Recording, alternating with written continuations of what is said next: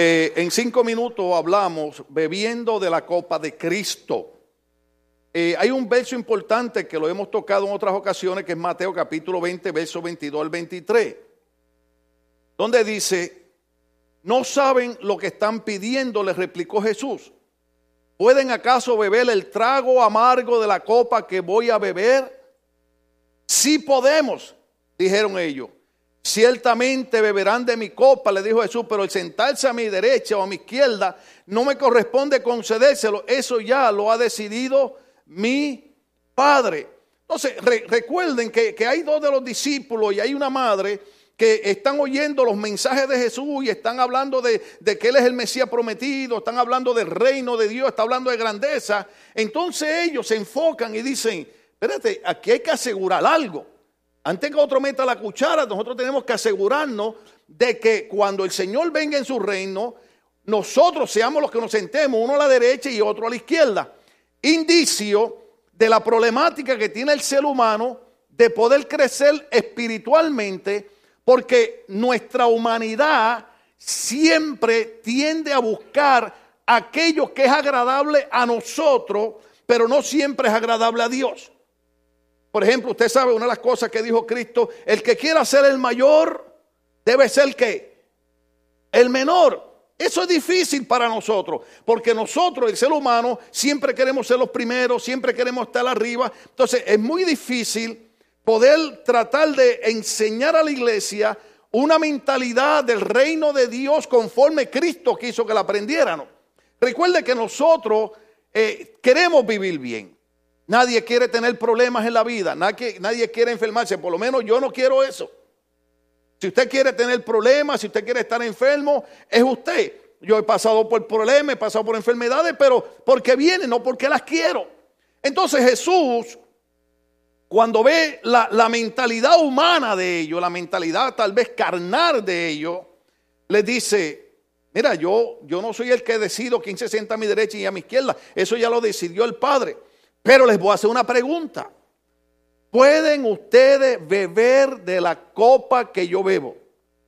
Ahora Jesús aclaró y dijo que la copa que él bebía era un trago amargo. Esa es la parte difícil. A mí me gusta el mensaje de prosperidad. A mí me gusta el mensaje de milagros, de sanidades, de dones del Espíritu, de dones ministerio, porque todo eso está en la Biblia.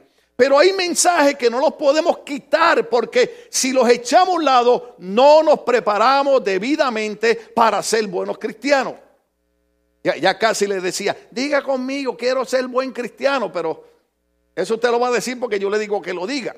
Ahora, de verdad, ¿cuántos quieren ser buenos cristianos? De 503. Ok, está bien. Porque, aleluya, la Biblia dice que de la boca de los niños el Señor perfeccionaría la alabanza. Si no dice amén usted, los niños dicen amén. Ahorita le compro un heladito o algo, alabado sea el Señor. Aleluya. Porque si nosotros no entendemos este concepto de lo que enseñó Cristo, tendremos frustraciones, tendremos decepciones, porque siempre esperamos que todo nos salga bien en la vida. Cuando las cosas nos salen mal, nos atribulamos, nos deprimimos, nos enojamos, algunos dejan de venir a la iglesia, otros le echan la culpa al pastor, aleluya, gloria a Dios por los pastores. Usted sabe, que no importa lo que le pase a los hermanos de iglesia, el culpable siempre es el pastor. Si el pastor me hubiera dicho, pero ¿cuántas veces te lo voy a decir? Lo que pasa es que nosotros, el ser humano, padecemos de un pequeño problema. Oiga, ¿cuál es el pequeño problema? No nos gusta que nos aconsejen. Dice, no, pastor, se equivocó porque a mí, mire, mire, yo llevo 26 años de pastor aquí. Y ha habido gente que me ha dicho, espero que no estén aquí la gente que me lo ha dicho. Pastor, el día que yo haga algo que no esté correcto, usted me llama y me lo dice porque se lo voy a agradecer. Yo les pregunto, ¿Está seguro? Sí, pastor, está bien. Dos años después, hacen algo que no es propio y yo lo llamo. Digo, mira, tú sabes que yo no regaño a nadie en la iglesia, pero quiero darte un consejo. Esto que tú estás haciendo no es apropiado, no es correcto, afecta tu vida. Oiga, y la mirada que me dan me recuerda lo que decimos en mi país, que si las miradas mataran, yo estuviera muerto. Luego que le doy el consejo, se van y le dicen a otro, ¿y quién le dijo a él que él es mi padre para que me esté diciendo lo que yo tengo que hacer? Digo, pero si dos años atrás usted me dijo que lo llamara. Es que, hermano, le decimos al pastor, le decimos a los hermanos, el día que yo haga mal, usted me lo dice. Cuando se lo decimos, se enojan. Nadie levante la mano ahora. Porque eso está en la naturaleza del ser humano. Ahora, cuando Cristo les habla a ellos de, ese, de esa copa. Pueden beber de la copa que yo bebo. En Mateo 26, 39 lo pone de esta manera. Viendo un poco más allá, se postró sobre su rostro, este Jesucristo, y oró, Padre mío, si es posible, no me hagas beber este trago amargo. Pero no sea lo que yo quiera, sino lo que tú quieres. Pide la problemática que enfrenta Cristo. Cristo nunca pecó, según enseña la Biblia. Era, era el cordero eh, perfecto. Sin embargo, va a ir a una cruz a morir por nosotros. En su humanidad, Él ve el dolor y dice, Señor, si es posible, líbrame de ese trago amargo. Porque nadie quiere pasar por momentos duros ni difíciles. Sin embargo, Cristo dijo, pero no sea lo que yo quiero, sino lo que tú quieras.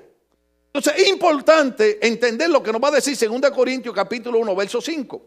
Vaya ahí conmigo, 2 Corintios capítulo 1, verso 5.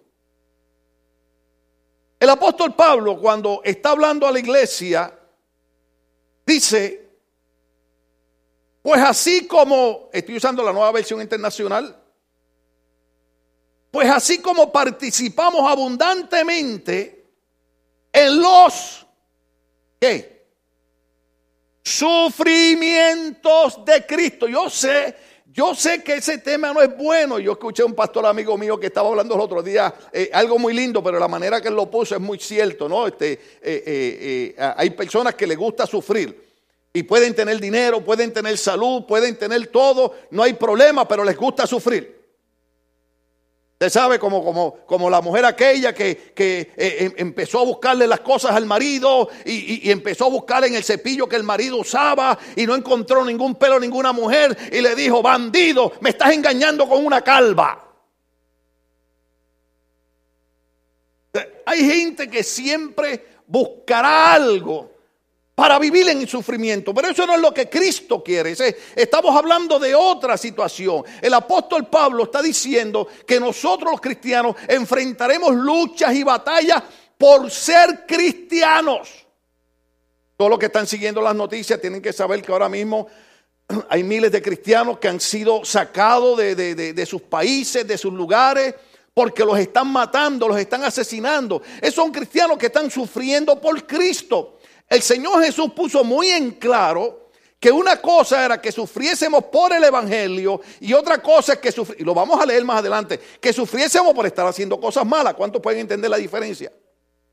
Una cosa es sufrir por ser cristiano y otra cosa es sufrir por estar haciendo cosas malas. Entonces, Pablo dice, pues así como participamos abundantemente en los sufrimientos de Cristo, entonces, Pablo está diciendo, iglesia de Corinto, yo quiero que ustedes entiendan algo. Ustedes me escriben, ustedes me hablan, ustedes me dicen, me escriben por, por, por mensaje de texto, me escriben por correo electrónico, me, me, me hablan por Skype. Qué lindo sería que Pablo tuviera todas esas ventajas. Dice, pero yo quiero que ustedes entiendan que en medio de todas esas luchas, en medio de todas esas batallas que ustedes están pasando, es importante que ustedes puedan comprender. Usted ha leído en el libro de Efesios cuando la Biblia dice que es importante que nosotros crezcamos en Cristo y logremos alcanzar la altura, profundidad, longitud y anchura del conocimiento de Cristo. Lea el libro de Efesios y usted va a encontrar por lo menos yo que llevo 42 años sirviendo al Señor, llevo 39 de ministerio, 26 de pastor aquí, cuando yo lo he fecho digo, wow, que mucho me falta. Porque alcanzar la altura, profundidad, longitud y anchura de Cristo, no es cuestión de seis meses. Porque eso requiere dedicación de parte de nosotros. Entonces Pablo dice, sé que ustedes están pasando por luchas, por batallas, por sufrimientos de Cristo. Pero dice, así también por medio de él tenemos abundante consuelo. La diferencia de cuando sufrimos por estar haciendo cosas malas a cuando sufrimos porque somos cristianos, oiga esta parte, es que cuando sufrimos por ser cristianos, el Dios celestial que envió a Cristo a morir por nosotros, que envió al Espíritu Santo en medio de nuestro sufrimiento y dificultades, el Espíritu Santo traerá consuelo a nuestras vidas. O oh, darle el aplauso. Eh. Yo creo que eso sí merece un aplauso. Por eso que al Espíritu Santo se le conoce como eh, eh, consolador, admirable, consejero.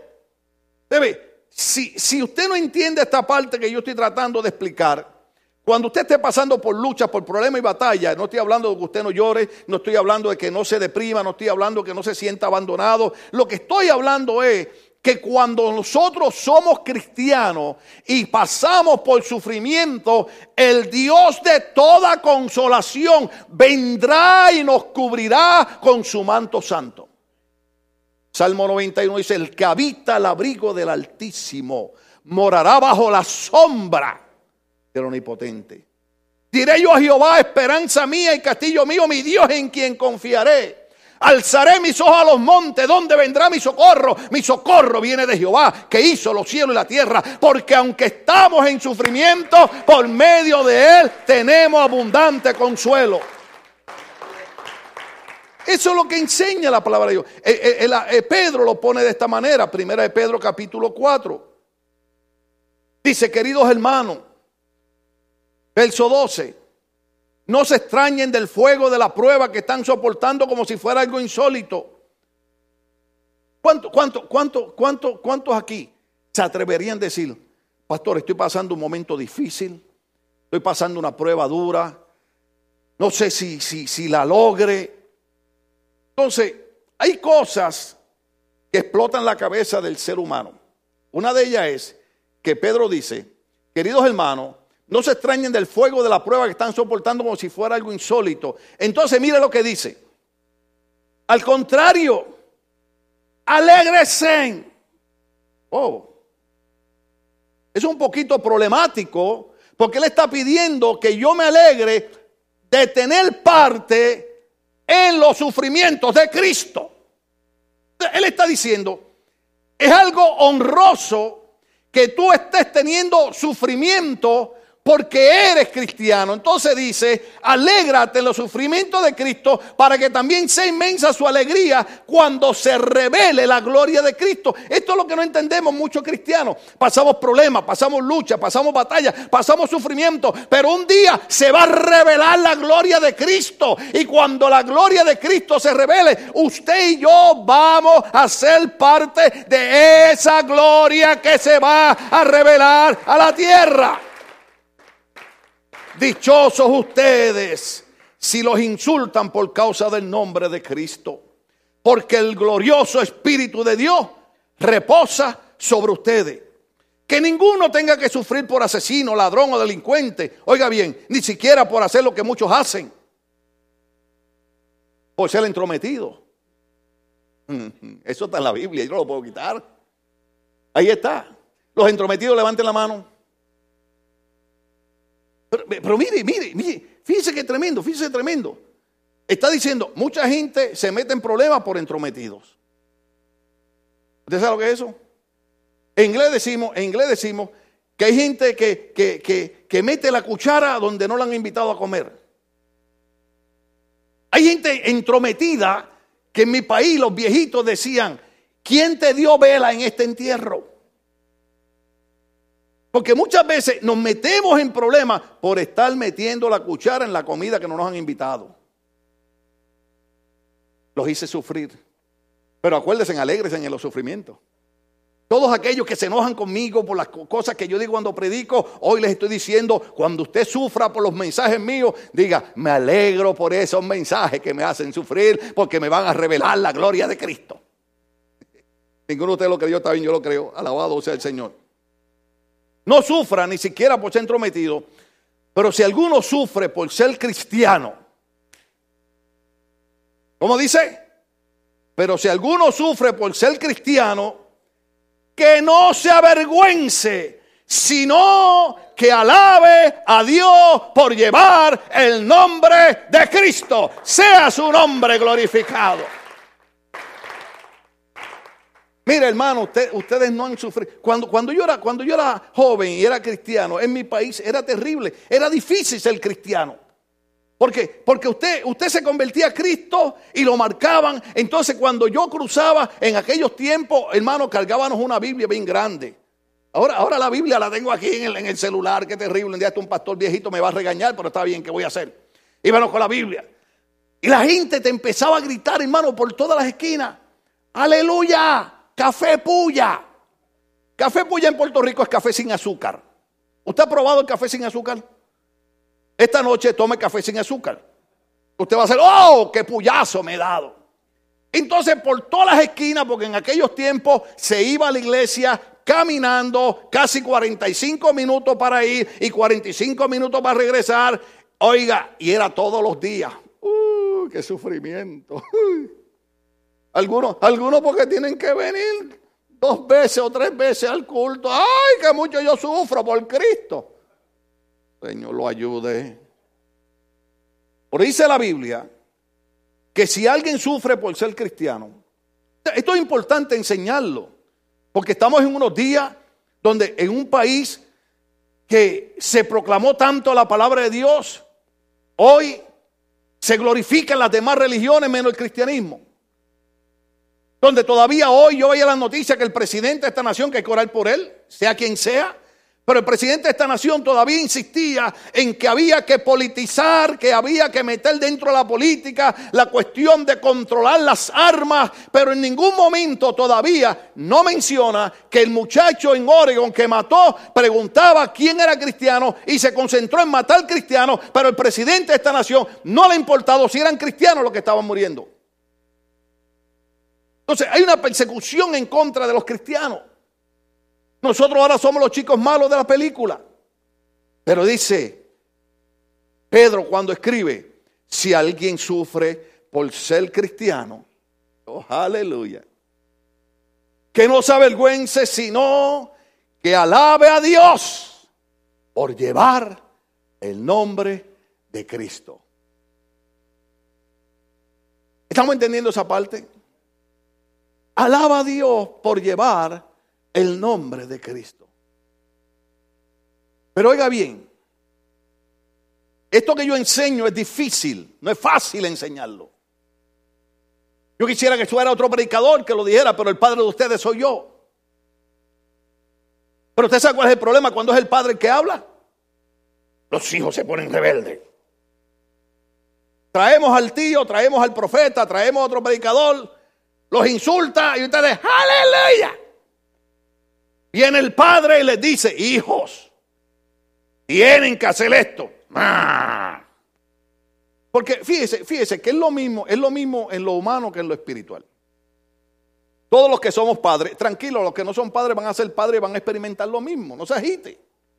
Pero todos los padres hemos experimentado que en alguna etapa de la vida de nuestros hijos se han puesto rebeldes. ¿Se acuerda? Ninguno de ustedes ha buscado la canción. Los otros días yo la estaba oyendo otra vez. Soy de una raza pura, pura rebelde. Yo fui un rebelde también. ¿Por qué usted cree que mi mamá me daba con el palo la escoba? ¿Por qué usted cree que me jalaba las orejas? ¿Por qué usted cree que me arrodillaba en un guayo? Guayo donde usted raspa las papas. Muchos de ustedes eso es lo que hay que hacerle. Digo, para que alabe el nombre de Dios. ¿Cuántos de ustedes los arrodillaron en guayo? En maíz. ¿Cuánto le dieron con el cable de la estufa? O de la plancha. Eh. Si plancha, plancha con, con siete planchas, ¿con cuántas planchas, plancha, pancha? Eh, eh, ¿Cuánto le dieron chancletazo? Oiga, qué puntería tenían las viejas de nosotros. La tiraban de espalda, ¡fua! Y le daba uno y a veces hasta en la misma cara, estuvieran presas todas esas madres de nosotros. Pero nosotros fueron una partida de bandidos y sinvergüenza. Mm. Entonces, siempre en la iglesia es la misma historia. El padre espiritual, que es el pastor, Llega cansado, así como llega el padre cansado de trabajar, ¿verdad? Y las madres, porque ahora tenemos muchas madres que son madres y padres, y llegan cansadas, y ven a los hijos haciendo, y ahí van a corregirlo, y los hijos se ponen, soy de una raza pura, pura. Es la misma historia, es la misma historia en todas las iglesias, incluyendo esta iglesia que es una iglesia santa y pura, hay rebeldes. Cuando yo pongo a los hermanos a predicar aquí al frente, se ponen a temblar. Y después van y me dicen, ay pastor, es verdad lo que usted dice. Allá al frente se ve todo. Le digo, ¿cómo te quedó el saco? Porque cuando uno está sentado allá, oiga, es fácil criticar, es fácil decir lo que es diferente cuando uno está acá.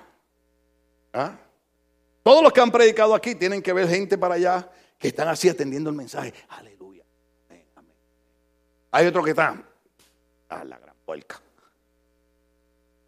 ¡Sí! ¡Qué fregadera la del pastor! ¡Como riega! ¿Por qué? Porque tratamos de educar al pueblo de que la Biblia dice, pero si alguien sufre por ser cristiano, no porque sea un ladrón, no porque sea un delincuente, no porque sea un asesino, es más, ni siquiera porque sea un entrometido. Entonces, tratamos de enseñar al pueblo la palabra de Dios porque queremos que maduren espiritualmente. Pero qué difícil es eso. Mire, una de las cosas más difíciles que tiene el ser humano, ahorita dije que era seguir consejos. ¿Sí? ¿Se acuerdan? Eso no hace ni 15 minutos que lo dije. Yo pareceré loco, pero no soy loco. El otro problema que tiene la gente es aprender a respetar autoridades.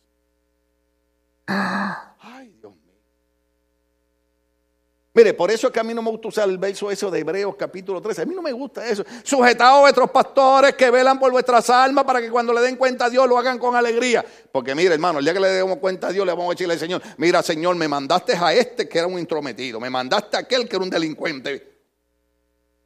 Digo, porque la Biblia dice, la Biblia dice, respeten a vuestros pastores porque ellos velan por vuestras almas. Porque un día ellos van a dar cuenta a Dios y la idea de Dios, dice la Biblia, es que los pastores demos cuenta con alegría. Por ejemplo, si esta noche yo diera cuenta a Dios, yo fuera el hombre más alegre del mundo. Porque estoy viendo gente aquí que está haciendo lo que dice la Biblia. ¿Qué dice la Biblia? No dejes de congregar como muchos tienen por costumbre. Pero usted está congregando hoy. Entonces yo vengo al Señor y digo, oh Señor, te vengo a dar cuenta por la iglesia. Mira todos esos hermanos que están ahí. Vinieron a alabar tu nombre. Salieron del trabajo, estaban cansados, tienen problemas, tienen sufrimiento, pero están ahí oyendo tu palabra. Bendito sea tu nombre.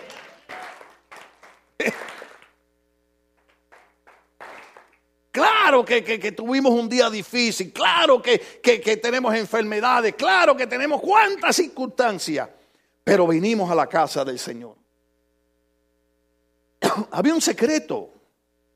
El salmista tenía que haber descubierto algo cuando dijo, es mejor estar en la casa de Jehová un día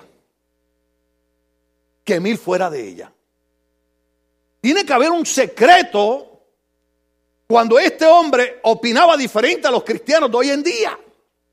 Los cristianos de hoy en día no quieren consejo, no se sujetan, o sea, no respetan. De, hecho, de hecho, la nueva modalidad es que la gente quiere estar en iglesia donde ellos hagan lo que le dan la gana. Ey, ojo aquí, por mí usted puede hacer lo que le dé la gana. ¿Está bien? Pero esa no es la idea de Dios. Porque la idea de Dios es que nosotros crezcamos, maduremos, respetemos, seamos educados. Pero la opinión de David era, cuando yo voy a la casa de Jehová un día, es como si fuera el psiquiatra seis meses.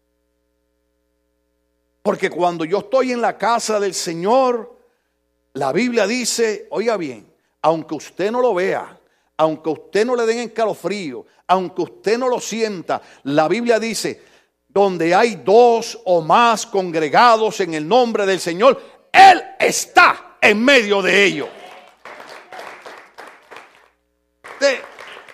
A mí no me tiene que dar escalofrío, yo no tengo que hablar en lengua, yo no tengo que danzar en el espíritu. Una cosa es cierta, Él está en medio de nosotros esta noche. Y si el Señor está aquí, yo le puedo decirle al Señor calladito sin que usted me oiga, mira mi corazón, Señor. Mi corazón está herido, está lastimado, pero tú eres Jehová, mi sanador. Pero eso lo descubre David en la casa del Señor. Por eso es que él decía, repito, es mejor estar en los atrios, en la casa de Jehová un día que mil fuera de ella. Por eso es que es importante nosotros entender el concepto de que habla Pedro. Pero dice, no sufran por, por hacer cosas indebidas. Porque hay montones de gente que tienen problemas por hacer cosas indebidas. Y, no quiero decir muchas cosas indebidas porque después dicen, ay, eso es lo que no me gusta el pastor. Alguien le dijo al pastor, no, nadie me tiene que decir nada, hermano. La palabra de Dios es lo suficientemente clara para educarnos, capacitarnos. La idea de Dios en las predicaciones, en los mensajes, no es herir, no es lastimar, no es molestar a la gente, pero es despertar en nosotros la inquietud, el deseo de entender que nosotros hemos sido llamados para ser parte de un reino invisible. La Biblia dice, estamos en el mundo, no somos del mundo. Y mire que yo tengo batalla con eso, porque yo soy el que más problema enfrento. Cuando yo estoy solo, hermano, yo me pongo a hablar con el Señor. Le digo, Señor, pero es que tu palabra dice esto y yo estoy viendo otra cosa. Tu palabra dice esto y a mí me pasa esto. Tu palabra. pero yo no sé usted, pero a veces yo le digo Señor, bueno, Señor, pero que voy a creer. Entonces el Señor me dice, ¿quieres creer algo? Todos aquellos que sufren por mi nombre verán la revelación gloriosa de mi Hijo cuando Él se manifieste. ¡Wow! Usted no puede estar conmigo cuando yo estoy leyendo la Biblia, usted no puede estar conmigo cuando yo estoy orando porque yo, yo soy loco. Yo empiezo a leer la Biblia, hermano, y a veces miro así que no venga mi esposa o una de mis hijas, porque cuando estoy en la sala, yo me siento, yo tengo una silla que le llamo la, silla de la misericordia. Porque ahí cuando no puedo caminar por el dolor, ahí que yo me siento. A veces le llamo la silla del juicio. Pero a veces estoy leyendo la Biblia y, y miro así porque me inspiro y empiezo a hablar. Eso, oh, Padre, eso está glorioso, bendito sea tu nombre. Cinco minutos antes le estoy diciendo al Señor, Padre, pues yo no entiendo esto, ¿qué voy a creer? Cinco minutos después, esto está glorioso. Porque eso es lo que produce la palabra de Dios. Es increíble. Usted tiene que ir al psiquiatra, vaya, tiene que ir al psicólogo, vaya, tiene que ir al consejero, vaya, hermano. Pero también vaya al Espíritu Santo que consuela nuestros corazones en medio de los sufrimientos. Oh, sí, diga, déselo al Señor. Romanos capítulo 6, versos 3 y 4. Romanos capítulo 6, versos 3 y 4. Vamos a ver si podemos entender esta parte. Oh, que no fue el tiempo. Le damos un poquito más. Cuando Pablo escribe a la iglesia de Roma, está tratando de hacerles comprender algo. Les dice, mm, y hay algunas personas que me están preguntando, pastor, ¿cuándo va a bautismo? Le dije, ya mismo va a haber bautismo. Es que estamos ordenando un bautisterio que vamos a poner aquí en el altar, hermano, con una, madera de caoba bien bonita, que yo no tengo que meterme adentro, yo me quedo afuera y lo meto a usted adentro ahí. Y, y cuando le meta toda la cabeza en el agua, empiezo a predicar media hora en lo que usted está metido en el agua. Estaba esperando por eso. Ahora, ¿cuántos aquí se han bautizado en las aguas? Ok, qué bueno, qué bueno, qué bueno. ¿Cuántos no se han bautizado en aguas? Ok, ya pronto viene el bautismo. Porque la Biblia dice que creyere y fuere bautizado será salvo. O sea, el bautismo nos salva, pero si usted no se ha muerto, usted tiene oportunidad de bautizarse.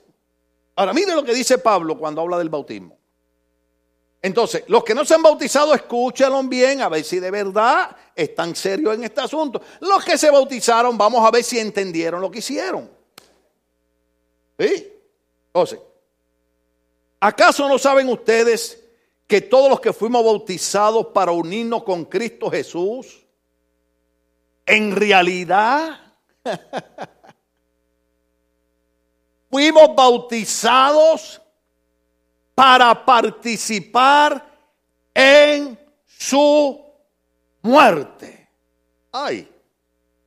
Por tanto, mediante el bautismo fuimos sepultados, ahora sí diga conmigo, sepultados.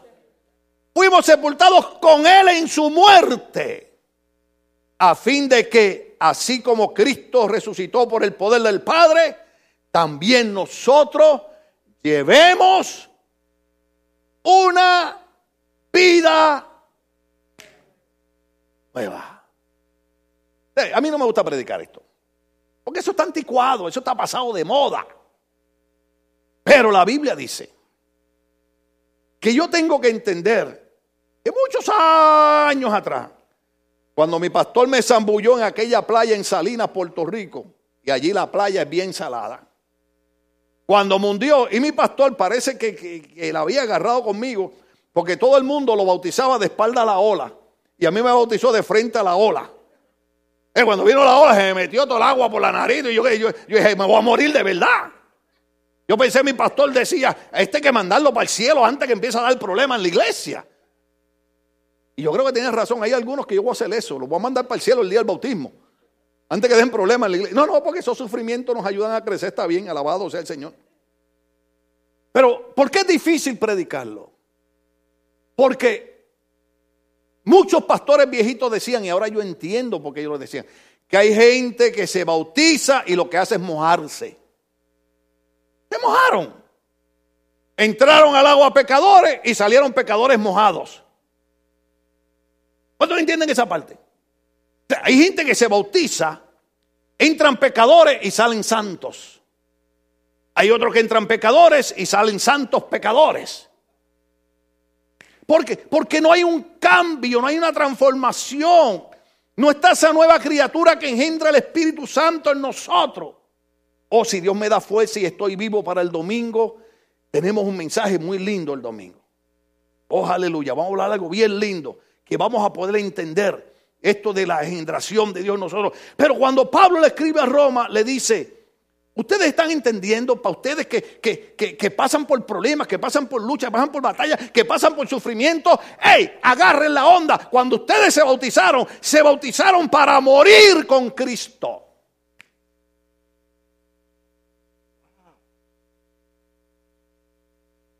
Para que llevemos una vida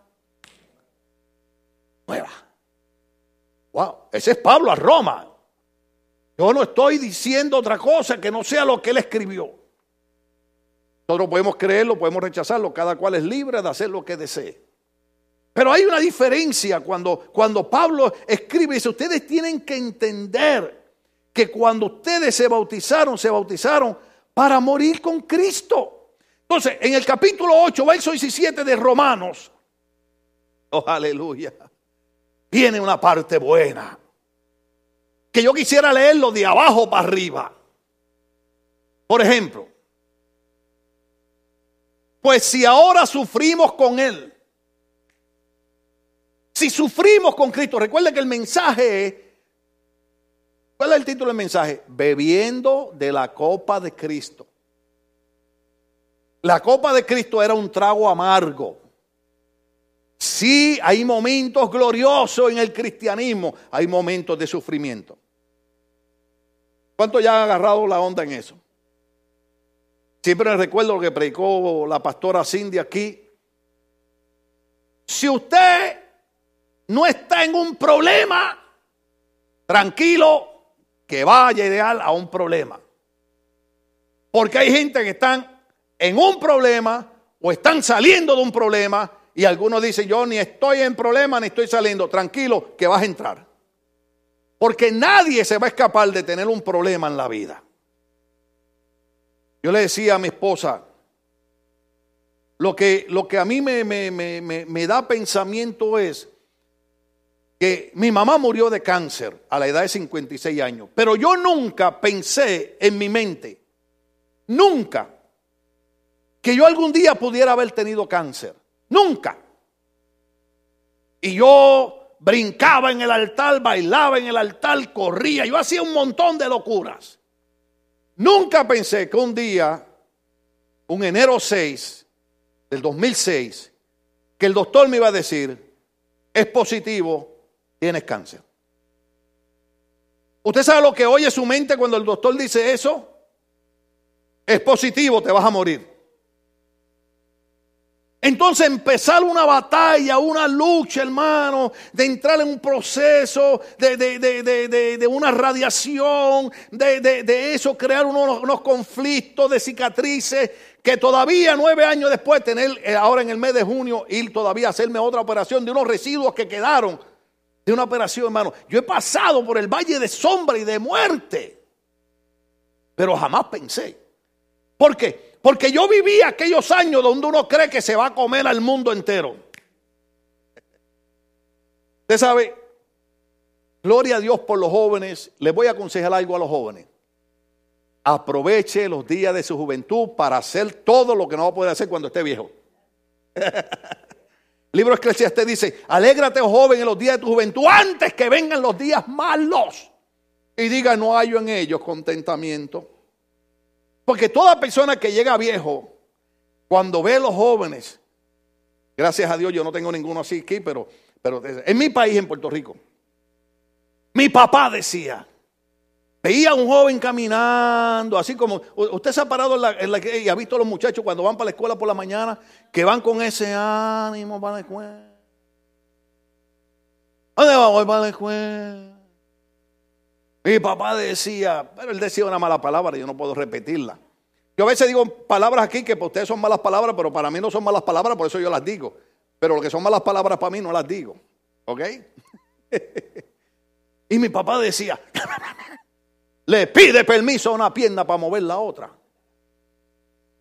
Oiga, cuando usted ve gente llenos de vida, saludable, que no tienen cáncer, no tienen artritis, no tienen lupus, no, no, no tienen nada, hermano. Y usted los ve que, ay, Dios mío. ¿Cómo, cómo, cómo, cómo, cómo? A la mala, ¿cómo es? ¿Cómo es?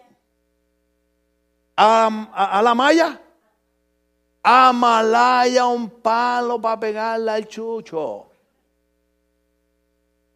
Sí o sí. Oiga, que hay gente, Dios mío. Y yo digo, todos los viejos van a decir esto. Los jóvenes que están aquí, cuando ustedes sean viejos, van a decir lo mismo. Tranquilo, usted va a llegar.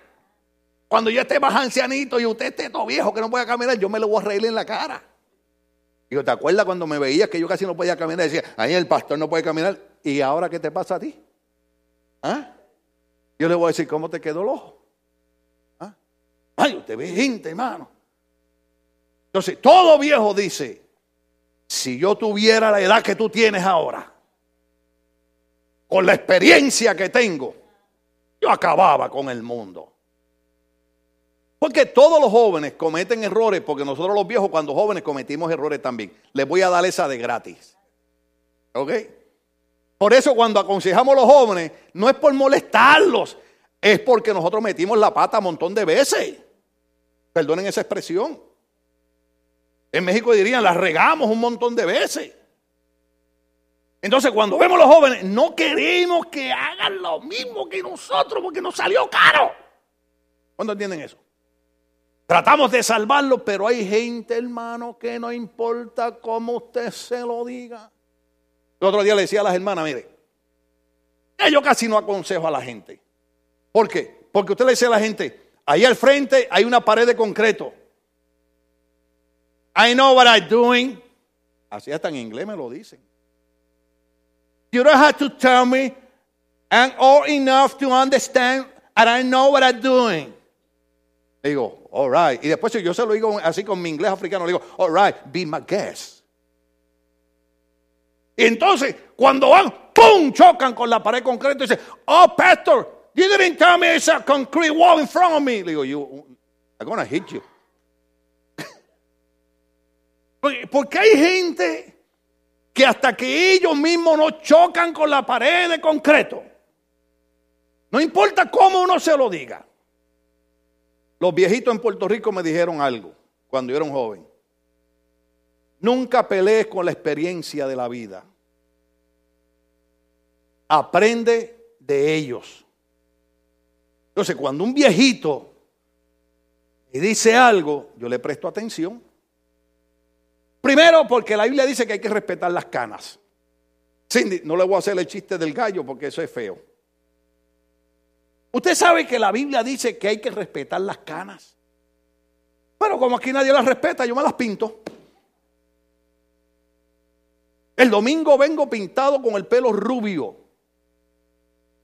Le dije a Celina, vi que el nene ella se hizo un peinado así bien elegante. Le dije, yo quiero uno igual. Y Celina me miró y me dijo, bendito, la vejez le ha dado con esas locuras ahora.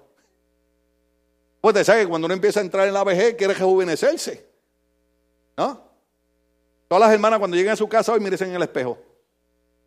¿Mm? Porque la mujer, mira, Ralph, no puedo hablar con ella, voy a hablar contigo. Un domingo me llegan con el pelo negro. El otro domingo voy a presentar a la hermana, pero cuando la veo rubia es la misma hermana. El otro domingo me llega con el pelo colorado. ¿Se enojaron las hermanas? Ah. Entonces ellas tienen la ventaja que no tenemos nosotros. Yo traté de usar una faja que compré en Colombia y lo usé un día nada más.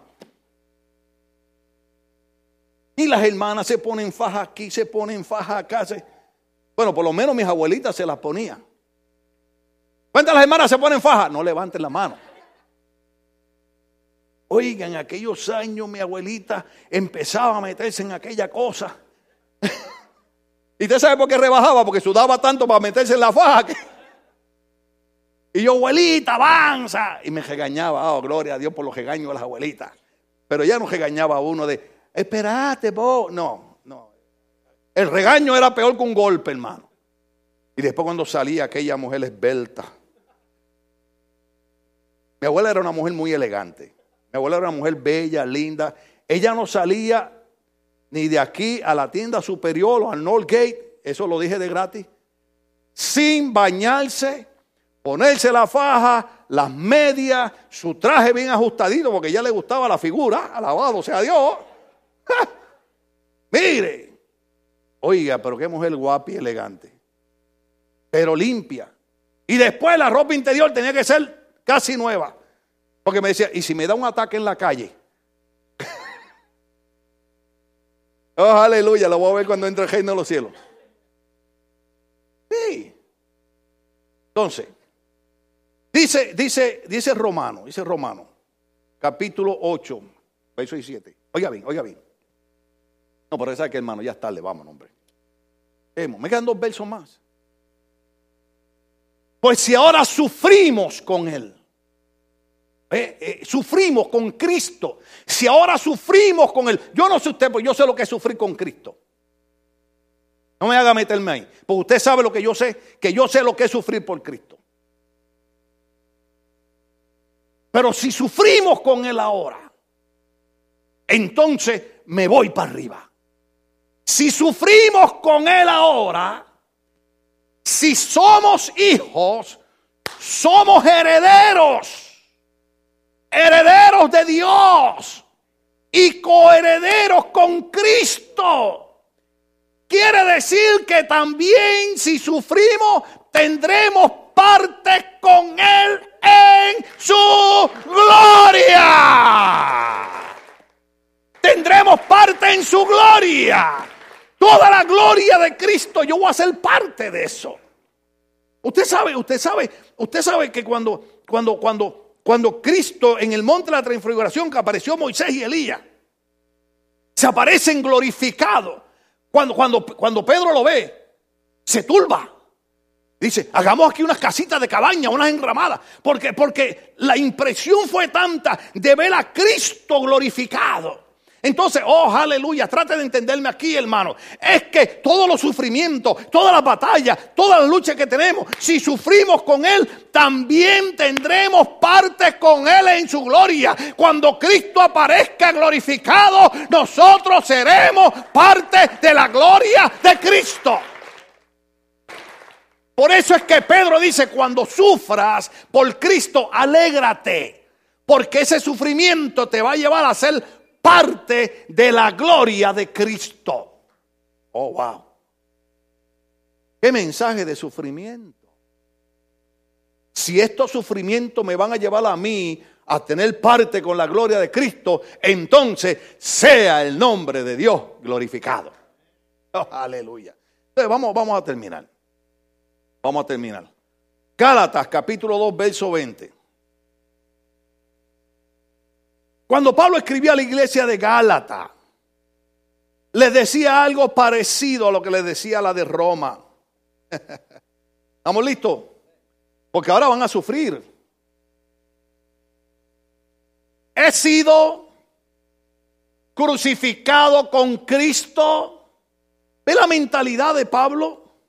La mentalidad de Pablo es, yo no me uní a un club religioso, yo no me uní a una denominación, yo no soy católico, no soy pentecostal, no soy bautista, yo he sido crucificado con Cristo y ya no vivo yo, sino que vive Cristo en mí.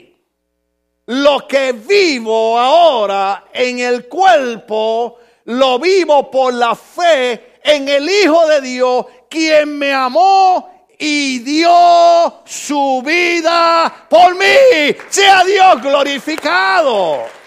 ¡Wow! Qué tremendo lo que Pablo está escribiendo. Pablo dice, es que Él dio su vida por mí cuando yo no lo merecía. La Biblia dice que nosotros amamos a Dios porque Él nos amó primero. La Biblia dice que nosotros siendo enemigos de Dios, Él murió por nosotros. Cuando merecíamos la condenación, Él nos dio la vida. Entonces, Pablo dice, brothers and sisters, those of you do, that do not have make the real decision. Muy bien. To give your whole life to Jesus. You better understand that the only way you're going to be part of his glory is if you give your whole life ¿Lo dije bien? Sea el nombre de Dios glorificado. Lo que yo vivo, lo vivo ahora en la fe del Hijo de Dios, porque Él murió por mí. Wow. Gálatas. Ahí estamos. Era la iglesia que más problema daba. ¿Sabe por qué? Hoy yo estaba viendo los canales digitales, los canales cristianos, y me paré un ratito en escuchar a un pastor que antes hablaba de la gracia de Cristo. Oiga, y ahora es judío el hombre. hombre tiene barba, cojito, tiene todos los judíos. Oiga, porque esa gente tenía problemas para entender lo que Cristo había hecho por nosotros. Y Pablo invierte casi toda su vida en decir, caballeros, somos salvos por lo que hizo Cristo. Si nosotros pudiéramos haber hecho algo por la salvación, Cristo no hubiera tenido que morir. Pero Cristo murió porque no podíamos, ni la ley, ni nuestras obras podían salvarnos. Por eso Cristo murió por nosotros. Por eso es que le dice a la iglesia de Gálata, lo que yo vivo, lo vivo la fe porque Él me amó y dio su vida por mí. Somos salvos no por lo que hacemos, sino por lo que Él hizo en la cruz del Calvario. Oh, eso merece una alabanza para el Señor. Sufrimos, batallamos, pero terminamos con Isaías capítulo 53, del verso 4 en adelante. Tal vez no podamos decir de Cristo que Él tuvo cáncer. Tal vez no podamos decir de Cristo que a Él lo agolpearon en violencia doméstica. Tal vez no podamos decir de Cristo las cosas que nos han pasado a nosotros, pero sí podemos decir algo de Cristo. Cuando estamos en sufrimiento, cuando estamos en lucha, cuando estamos en batalla, dice Isaías. Acuérdense que Isaías es el profeta mesiánico. Isaías era el que hablaba del Cristo que había de venir. Entonces Isaías dice de Cristo esto. Oh, aleluya. ¿Cuántos están pasando por batallas físicas? ¿Cuántos están pasando por batallas emocionales? ¿Cuántos están pasando por batallas psicológicas? Oh, aleluya. Le tengo noticia. Isaías dijo, ciertamente Él, Jesucristo, cargó con nuestras enfermedades y soportó nuestros dolores, pero nosotros lo consideramos herido, golpeado por Dios y humillado. Él fue traspasado por nuestras rebeliones y molido por nuestras iniquidades. Sobre Él recayó el castigo, precio de nuestra paz, y gracias a sus heridas fuimos sanados. ¿Qué quiso decir Isaías? Oh, aleluya. Oh, aleluya. Oh, aleluya. Cristo es al que usted puede ir cuando está en el dolor, cuando está en el sufrimiento, cuando está en la agonía, cuando usted siente que ya no puede más con su vida. Él fue traspasado por nuestras rebeliones y molido por nuestras iniquidades. Sobre él cayó el castigo, precio de nuestra paz, y gracias a sus heridas fuimos nosotros sanados. Cristo es el que, oiga bien, oiga bien, porque yo le puedo hablar a todo el mundo de mi dolor, de la muerte de mi hijo, y yo garantizo que 99% de la gente no me entiende. Gracias, Jonathan, por el mensaje de esta mañana. Eh, pero cuando yo estoy en ese dolor, que no entiendo nada, puedo entender algo. Él sufrió los dolores por mí. Y no hay dolor que yo experimente que Él no lo haya sufrido en la cruz del Calvario. Por eso Él dice, venid a mí los que están trabajados y cargados, que yo los haré descansar. Sea el nombre de Dios glorificado. Estamos de pies, querida iglesia. Yo no sé